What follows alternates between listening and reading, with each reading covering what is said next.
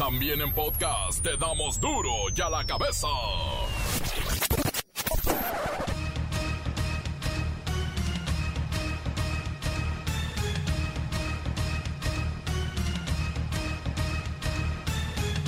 Jueves 10 de junio del 2021, yo soy Miguel Ángel Fernández y esto es duro y a la cabeza, sin censura. Fiel a la costumbre presidencial, Andrés Manuel López Obrador, presidente de México, anunció cambios en su gabinete. El dato curioso, gente, es que son tan estratégicos que la misma oposición los aplaude. Y mire que Felipe Calderón aplaudiéndole a López Obrador es raro y está ocurriendo.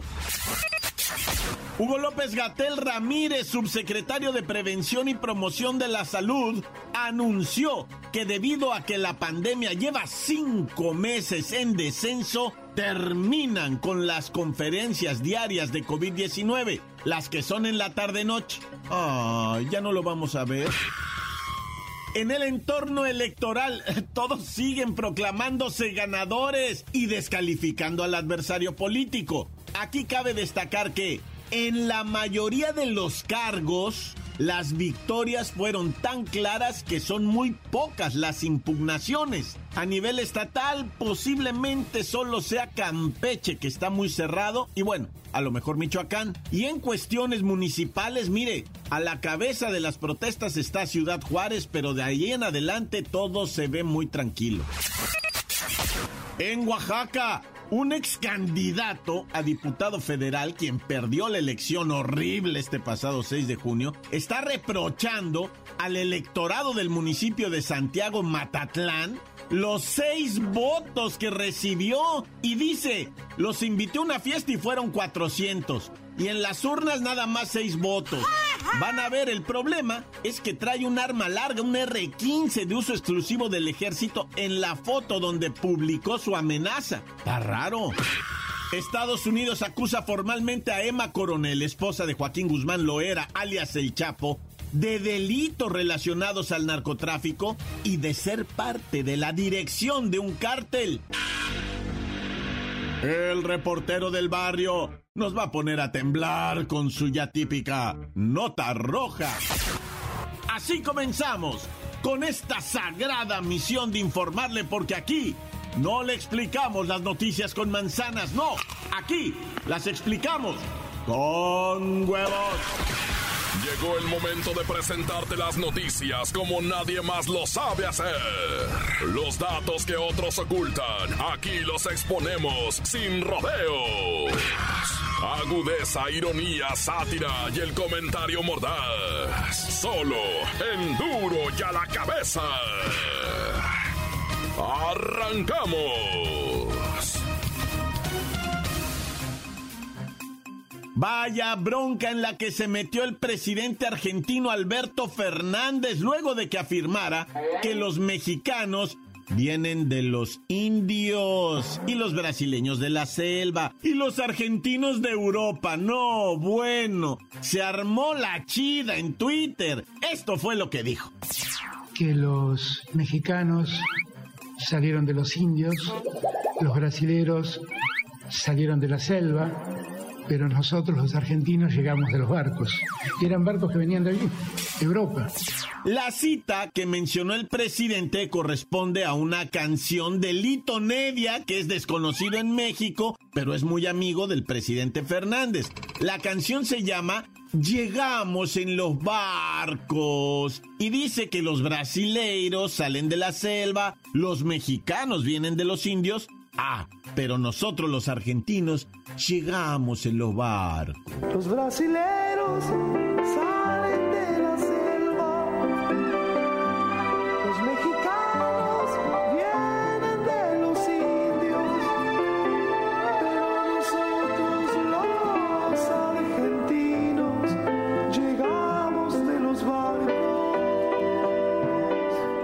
mire, esta canción pretende citar a Octavio Paz, premio Nobel mexicano que escribió.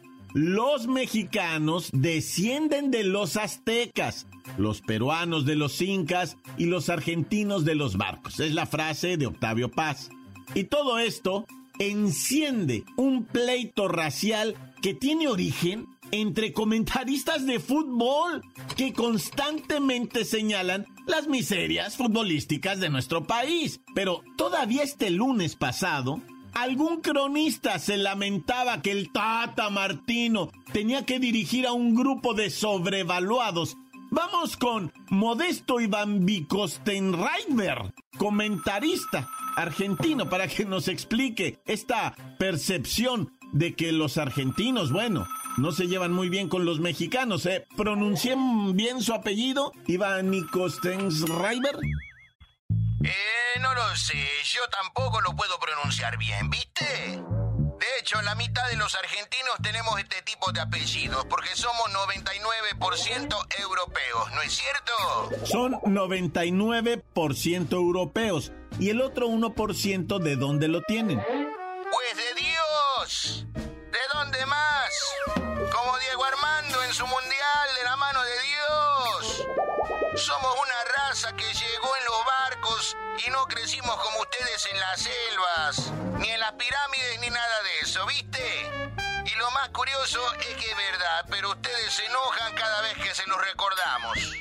No hay necesidad de recordarnos nuestro origen porque es notorio en nuestro cabello, en nuestra estatura, en nuestro color de ojos y estamos orgullosos de ser lo que somos y del color que somos y no andamos queriendo aparentar que venimos de otra parte.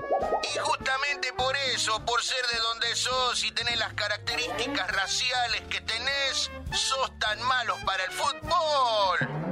Se mide la calidad de la raza humana en este mundo. ¿Qué tan bueno eres para el fútbol? No, no, no, no, no, no, no vamos a caer en provocaciones. Gracias, gracias, señor Modesto Iván River. Y bueno, les comento que el presidente argentino ya se disculpó en Twitter, dijo que en la primera mitad del siglo XX habían recibido 5 millones de inmigrantes que convivieron con los pueblos originarios de este continente y es un orgullo esta diversidad, dijo el argentino, ¿no? El presidente y después subrayó, aquellos que se hayan ofendido, aquellos que se hayan sentido invisibilizados por lo que dije, desde ya mis disculpas, ¿no? Hasta para eso son pesaditos, ¿verdad? Hasta para acomodar una disculpa. No entiendo por qué hay que disculparse por decir la verdad. Pero bueno, ya me voy. Y recuerden que soy argentino de Argentina. Porque la vez pasada me llamaron argentino de... ¿Viste? ¿No es cierto? Que le cuelguen a este River. Duro ya la cabeza. Hugo López Gatel anuncia el fin de las conferencias diarias sobre COVID-19. Evidentemente celebramos porque esto quiere decir que la pandemia está disminuyendo, pero agua hay que seguirnos cuidando. Y esto de que desaparecen las conferencias de la tarde-noche, pues nos anuncia que ya no vamos a ver al famosísimo Hugo López Gatel. No, lo voy a extrañar. Vamos con Luis Gómez Leiva que debe estar devastado, porque ya no va a cubrir estas conferencias. Diario en la noche se aventaba toda la conferencia. Luis Ciro. Miguel Ángel, amigos de Duro y a la Cabeza.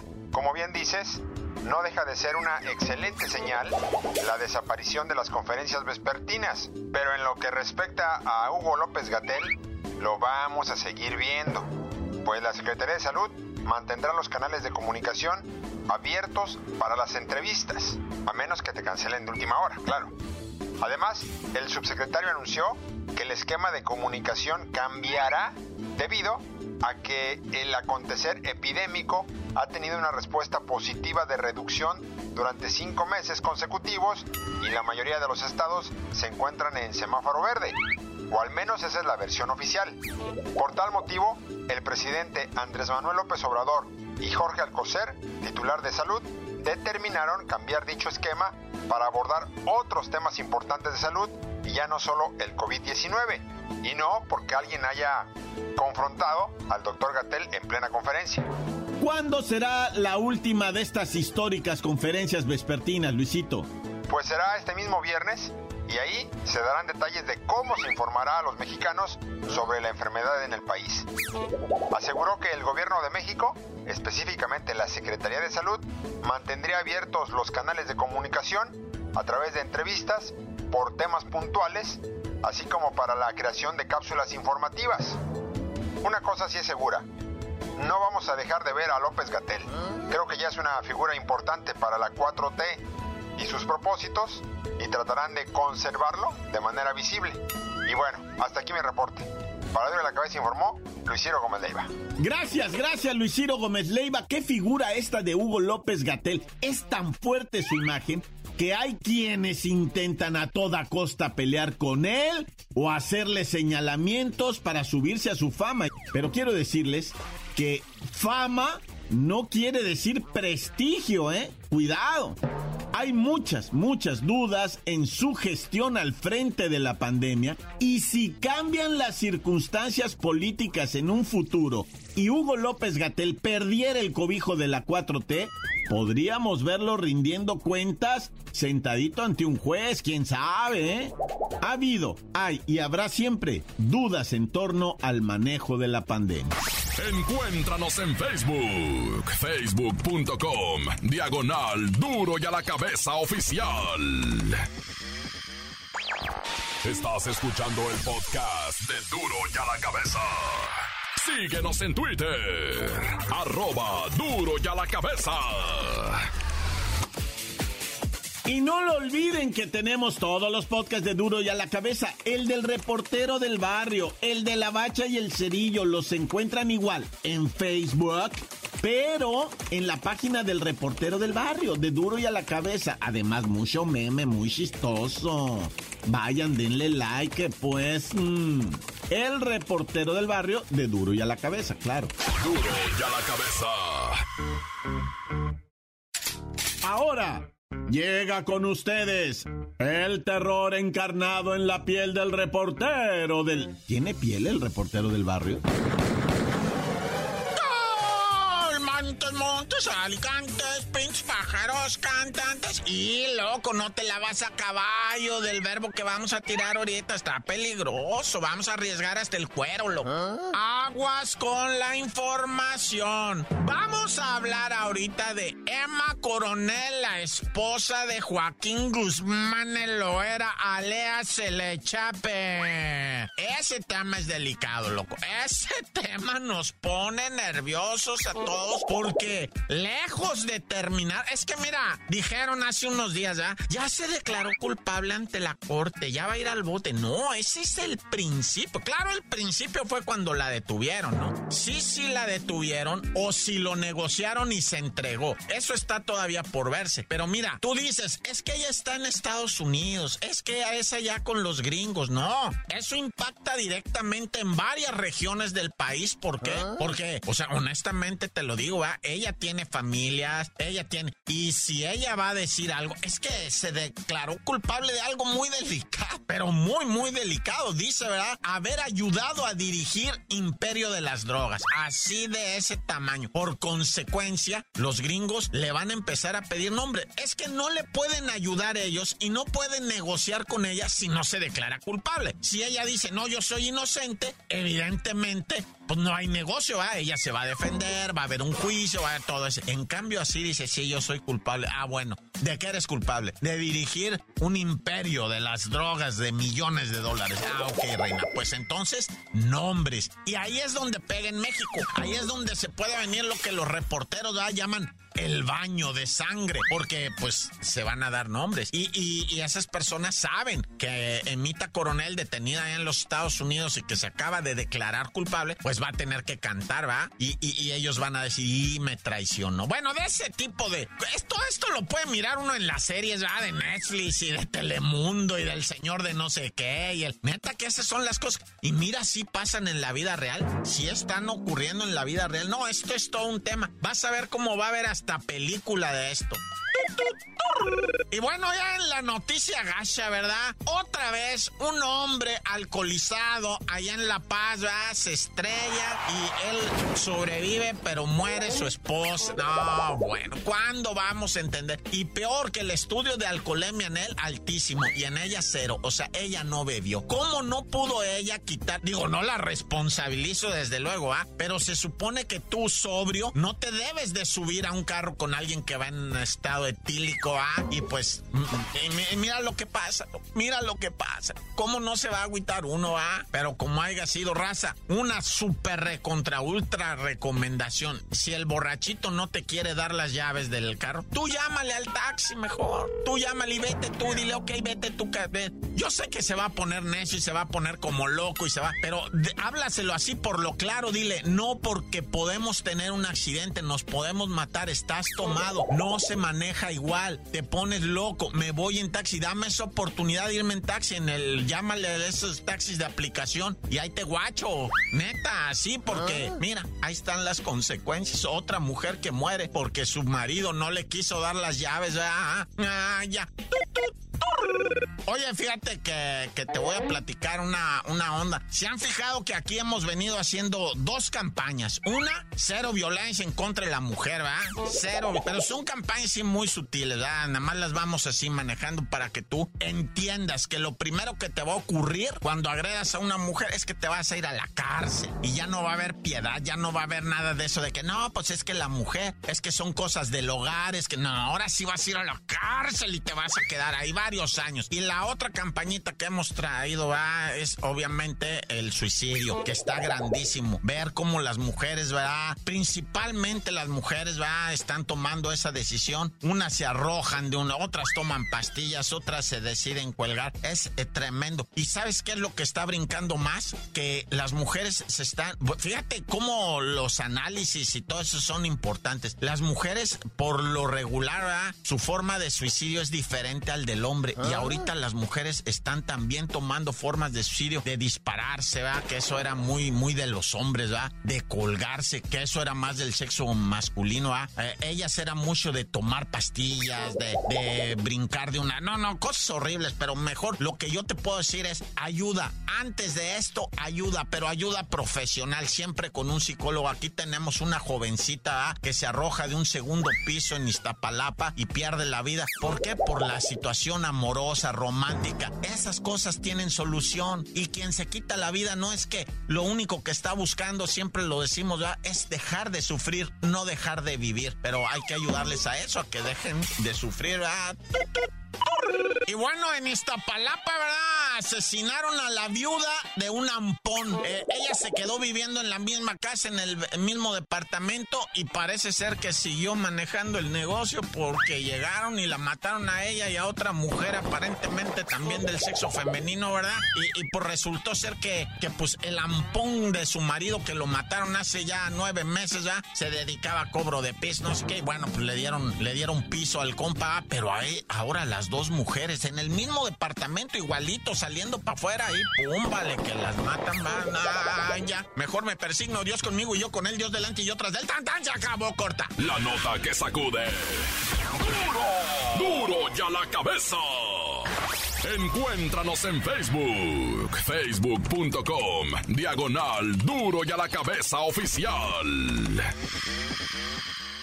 Esto es el podcast de duro y a la cabeza. Vamos a los deportes ahora sí, con la bacha y el cerillo. La bacha,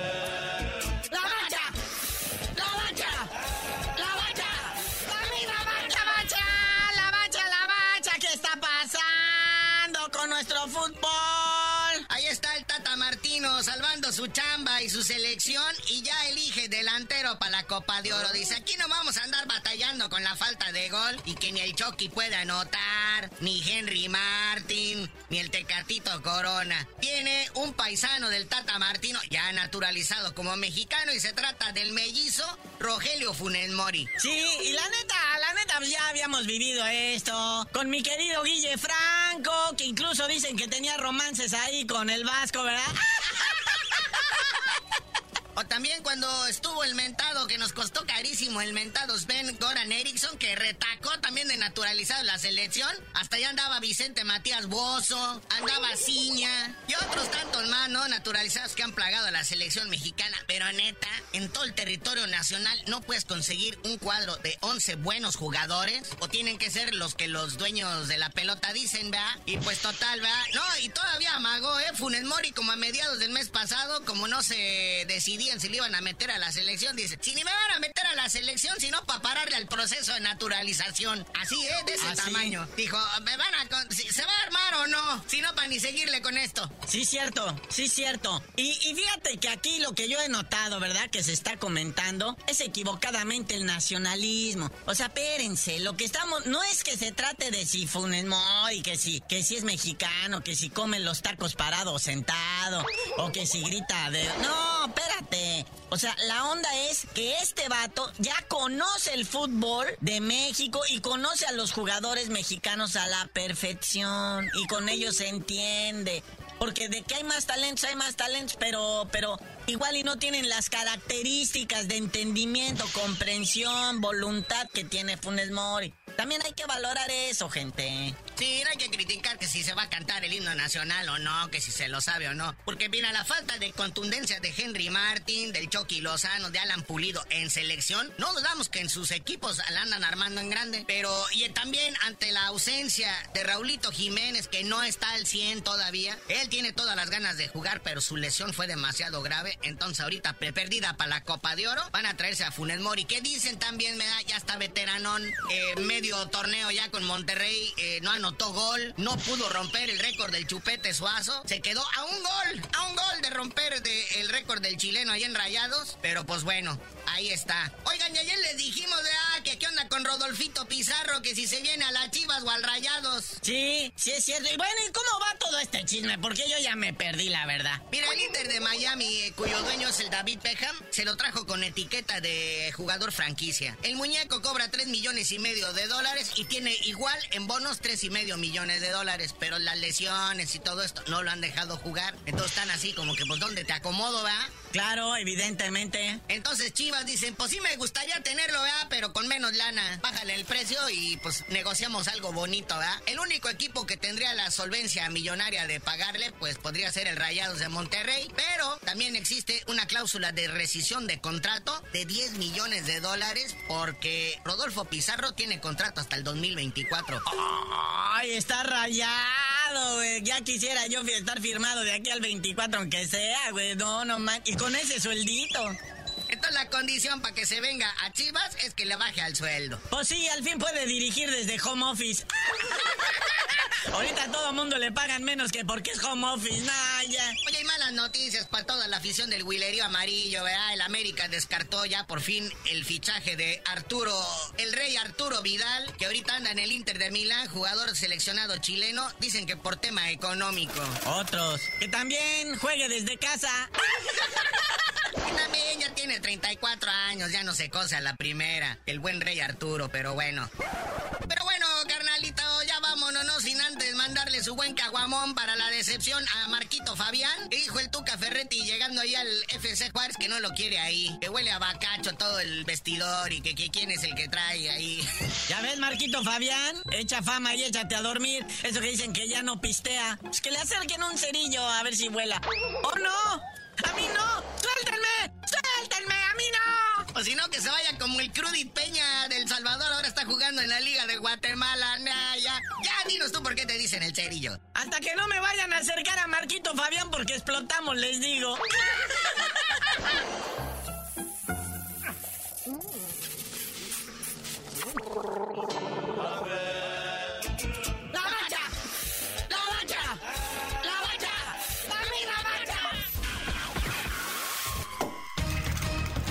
hoy el tiempo se nos ha terminado.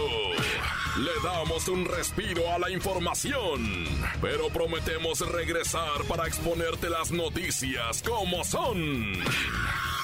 Duro y a la cabeza es Miguel Ángel Fernández, Arturo González, Evi González y la producción de Luis González, el señor X. Una producción original de MBS Radio.